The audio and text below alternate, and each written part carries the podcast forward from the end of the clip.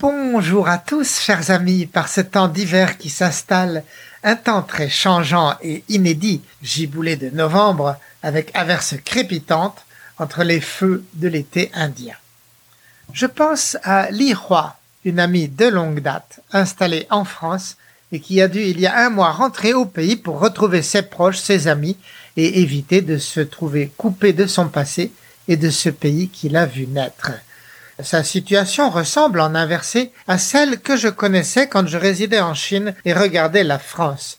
Au fil des décennies, je voyais mon pays perdre de sa substance dans ma mémoire, devenir diaphane, théorique, et pourtant c'était ma chair vive, le lieu de mes premiers souvenirs, la terre de mes premières émotions, de mes premiers succès, de mes premiers brûlants échecs, tout ce qui avait formaté mon esprit et mon corps, mes rêves de la fin de ma jeunesse.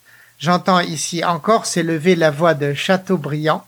On ne boit jamais que le lait de sa mère. Nous sommes en octobre 2021 quand débute cette histoire en pleine épidémie mondiale. Covid oblige, pour faire valoir ce droit à respirer à nouveau l'air natal, mon ami avait dû payer très cher à tous les sens du terme. En argent, aujourd'hui encore, pour ces dix heures d'avion, on ne réserve plus que des mois à l'avance et il en coûte 5275 euros aller et retour contre les 1000 d'il y a deux ans. De plus, une fois le billet en poche, avant de pouvoir passer à bord de l'appareil, bien des aléas imprévisibles qu'on ne découvre qu'à Roissy au moment du check-in. Car depuis 48 heures, tous les vols ultérieurs sont supprimés pour l'Irois. Ce vol Paris-Pékin va être le dernier avant deux semaines. Air France vient d'être puni par 15 jours de suspension de liaison vers Pékin, ce prix imposé par la Chine à tout transporteur étranger ou chinois pour avoir laissé monter à son bord un malade du virus. Air France, pourtant, surveille avec très grand sérieux. Personne ne passe sans passe sanitaire, voire sans PCR négatif de moins de 48 heures. Mais malgré cela, la Chine trouve encore des cas à l'arrivée. Allez comprendre. Peut-être des cas peuvent-ils se déclarer durant le vol, provoqués par la différence d'altitude ou le stress du voyage. Quoi qu'il en soit, la Chine applique la sanction à Air France qui ne s'en vante pas. Au moment du check-in à Roissy, voyant la mince file devant elle, l'Irois croit l'avion presque vide. Mais une fois dans la salle d'attente, elle va constater que le vol est plein comme un œuf de passagers comme débarqués de la planète Mars. Tous sont chinois et viennent d'Afrique où ils travaillaient. Par téléphone ou par email, ils se sont partagés la nouvelle de la sanction à Air France. Ils se sont précipités pour passer à bord de ce vol, dernière chance de retourner au pays. Cette histoire me confirme ce que je savais depuis longtemps, que les Chinois, par leurs réseaux nationaux très discrets, savent s'informer mieux que tous autres de toute info urgente qui les concerne. Dix heures après, le vol AF-128 atterrit comme prévu non à Pékin mais à Tianjin à 140 km. C'est systématique depuis 2020 pour donner une chance de plus à la capitale d'éviter l'infection. À l'arrivée, isolation complète et sans bavure, test PCR pour tous les passagers, ensuite chargés dans des bus spéciaux vers des centres de quarantaine de 21 jours en banlieue lointaine et moins peuplée. Il s'agit d'un home-in d'une chaîne bien connue en Chine, sans confort et à bas prix. Pour les besoins de la cause, le Homin a été réquisitionné et pour garantir le respect des normes, le personnel a été remplacé par des volontaires qui apparaissent en scaphandre blanc jusqu'à la tête, leur donnant des allures de martiens. Même d'une même famille, les passagers sont logés à un par chambre. Seuls les enfants en bas âge peuvent rester avec papa ou maman. La chambre comporte douche et toilette, mais l'équipement est spartiate. Ni serviette pour se sécher, ni brosse à dents, ni même une chaise. L'Irois avait au moins son smartphone branché sur l'Internet chinois et surtout sur son système de paiement sans fil et en yuan. Ainsi, elle put commander sur Alibaba et sur Tingdong ce qui lui manquait, des livres, un tabouret de plastique, du Nescafé. Par contre, rien à faire pour obtenir le lait pour son café matinal, ni les fruits, ni les légumes. Tout ce qui était frais, réputé pathogène, était interdit. Durant 21 jours, donc, l'Irois fut soumise à un rituel carcéral ennuyeux et décevant, interdite de quitter la chambre et subissant à rythme accéléré ses prises de température et tests PCR. Elle tint le coup en faisant sa gym quotidienne, en téléphonant à son mari, à ses enfants, à ses amis. Elle avala à haute dose des études scientifiques, écrivit des articles et regardait des films. Tout était bon pour tuer le temps.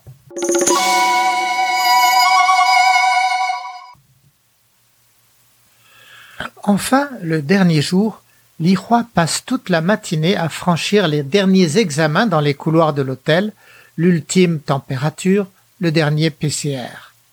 Vers 15h30, elle part tous ses papiers en main pour la gare de Tianjin. Elle prend son billet TGV pour Pékin, plus qu'à 29 minutes à 300 km heure.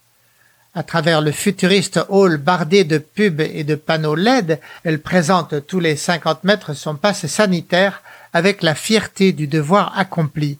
Elle a payé de son corps pour se mettre en règle.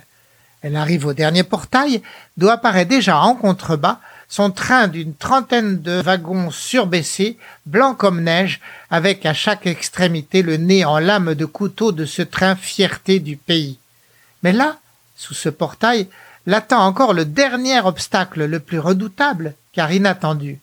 La chef de quai, qui vérifie pour chaque passager l'existence sur son écran du certificat vert de résidence. Et celui-là, l'Irois ne l'a pas, et pour cause. Ce sésame s'obtient à l'arrivée, là où elle va habiter. C'est le ou la responsable de sa tour d'habitation à Pékin qui doit le délivrer. Or, par définition, l'Irois qui arrive directement de France et y habite n'a pas pu solliciter ce document dont elle ignorait même l'existence. Elle explique donc à la contrôleuse l'impossibilité de sa demande et lui demande un peu de raison. Laissez-moi rentrer chez moi et demain je vous obtiens votre papier. Mais l'autre refuse. Pas de certificat, pas de train. En désespoir de cause, l'Irois s'en va au poste de police, présent dans toutes les gares de l'Empire du Ciel. Elle tombe sur un fonctionnaire compréhensif et qui connaît bien le problème, ayant déjà reçu une foule de passagers dans le même cas. Il la raccompagne auprès de la petite chef pour lui notifier qu'elle est bien en règle et hors de tout risque sanitaire. Mais la ronde de cuir butée ne veut rien savoir. Le socialisme lui a donné tout pouvoir sur son petit domaine. C'est l'autorité du policier face à la sienne. Elle reste droit dans ses bottes et renvoie l'Irois. Pas de train pour elle. Catastrophée, l'Irois voit s'ébranler son TGV. Découragée, elle sort de la gare. Mais son désarroi ne dure qu'un instant. Elle réfléchit en lutteuse qu'elle est. Et comme toujours en Chine, pays où l'on ne survit pas sans apprendre à rebondir, elle trouve la solution. Elle appelle en ville un vieux collègue et ami. Ce copain a deux portables, tous deux nantis du certificat vert de résidence.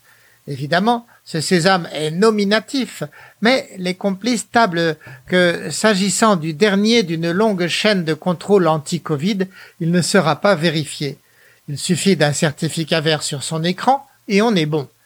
L'ami largue donc ce qu'il était en train de faire pour lui porter à la gare son téléphone supplémentaire. L'Irois, pendant ce temps, s'est racheté un billet de TGV avec ce portable, elle passe au train par un autre portique au milieu de la foule des passagers afin d'éviter de retomber sur la Cerbère qui la connaît bien désormais. Elle monte dans le TGV qui démarre. Elle est sauvée.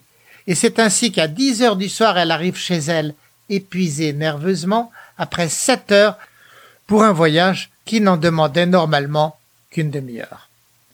Signe que rien n'est parfait sur cette terre, le quartier où va habiter l'Irois se trouve à présent sous statut orange, après la détection de quelques cas de Covid. Ça arrive beaucoup ces derniers jours à Pékin, et ça inquiète furieusement les autorités à quelques semaines du lancement des Jeux olympiques d'hiver. De ce fait, les 3 millions de résidents du quartier sont mis sous cloche. L'Irois ne pourra pas circuler ailleurs en ville ou à la campagne pour des semaines. C'est un exemple de plus de la manière dont ce peuple parvient à se rendre la vie difficile sous son régime autoritaire, comme en une gigantesque caserne où des escouades de sergents-chefs l'engueulent et le rudoient en permanence pour le maintenir hors d'haleine sur le circuit décidé et le faire courir au rythme attendu par les autorités.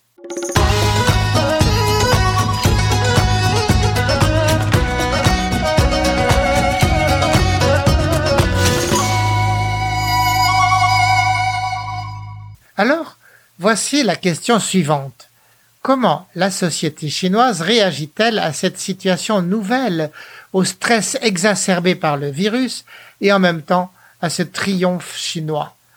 Car effectivement, comme jamais avant, la Chine devient superstar commerciale, locomotive de la planète, au point de ne plus pouvoir faire face à la demande, et bien sûr, elle devient richissime. Autre nouveauté, pour cause de Covid, la Chine, depuis deux ans, a empêché ses concitoyens de quitter son sol et d'aller voir ailleurs si elle y était. Ainsi, toute la société a été soumise au matraquage de propagande, livré pieds et poings liés aux affirmations du régime faisant des États-Unis le grand Satan et de Xi Jinping le dieu du stade. D'où la question, comment cette société se sort-elle de ce lavage prolongé de son cerveau?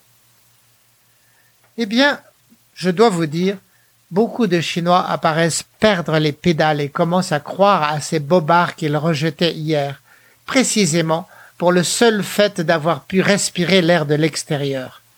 Il y a eu aussi, pendant ces deux ans, la population des résidents étrangers qui a été divisée par deux, réduisant d'autant leur influence. Aussi, aujourd'hui, de plus en plus de Chinois sont sincèrement persuadés que l'Amérique odieuse et injuste veut leur perte, qu'ils peuvent et doivent lui apprendre la vie à cette Amérique, et pour commencer, aller reprendre Taïwan d'ici un an ou deux.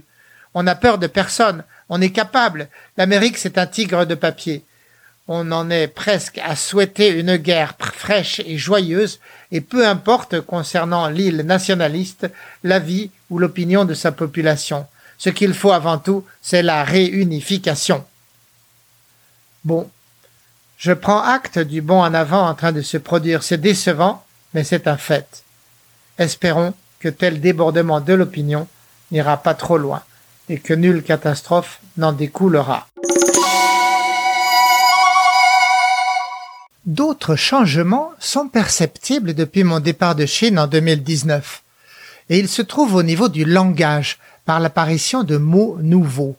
Ce qu'ils expriment ressemble à une forme d'opposition ou de réaction qui n'existait pas hier, une opposition qui s'exprime dans l'espace de liberté qui lui reste, celui du jeu de mots. Le premier mot nouveau est Wei et s'applique au régime et à ses défenseurs. Il signifie hypocrite. Xu évoque le vide interstellaire du discours propagandiste, l'absence de réalité matérielle des slogans l'État abreuve la population. Wei désigne la fausseté et le mensonge du totalitarisme épidémiologique et des reculs des libertés. Xu Wei, c'est le terme qui vient à l'esprit en Chine pour dénoncer tout le non-dit derrière la lutte contre le Covid et le blocage de la presse de la communication entre les gens sous prétexte d'empêcher la propagation du virus. Cette société hyper contrôlée est tout à l'avantage d'un régime qui en profite pour renforcer la chape de plomb, la fermeture des frontières, l'élimination des dissidents. Les jeunes emploient intensément ce terme critique, ça ne leur rend pas leur liberté, mais ça leur permet de dire qu'ils ne sont pas dupes. Un second terme qui fleurit en ce moment dans les milieux intellectuels est celui de Zuo, un néologisme signifiant blanc et de gauche.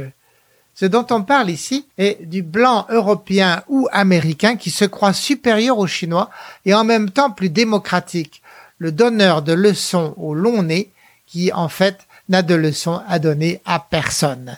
C'est aussi celui qui se pique de gauche caviar et qui, tout en bénéficiant de la liberté d'expression, se montre complaisant envers le régime. Pour un peu, il irait réclamer dans son propre pays de France ou d'Amérique le même autoritarisme, le même arbitraire, sans se rendre compte des souffrances que cause en Chine cette chape de plomb sur la presse, les universités et le monde des arts.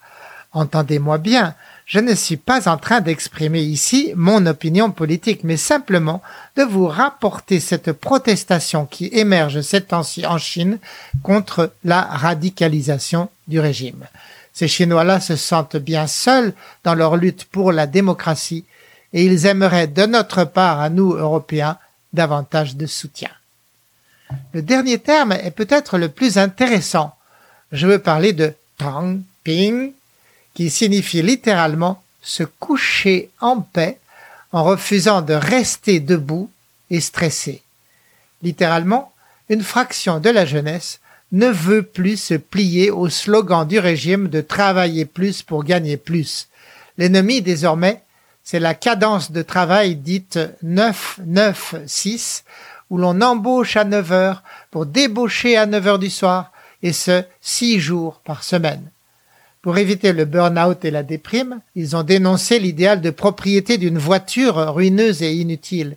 Ils ne veulent plus s'endetter pour 30 ans pour l'achat d'un appartement dont les prix se sont envolés. Ils récusent tous les gadgets du consumérisme qui poussent les citadins vers les portes du supermarché pour en retourner caddie plein et poche vide. C'est l'intérêt des commerçants et des industriels, l'idéal du parti qui veut une économie à forte croissance. Ces jeunes veulent se coucher et faire la grève du boulot, peut-être pour se relever plus tard, une fois devenus les vrais maîtres de leur vie. Franchement, avouez-le, cette démarche n'est pas forcément déjà dissidente, mais on n'en est pas loin.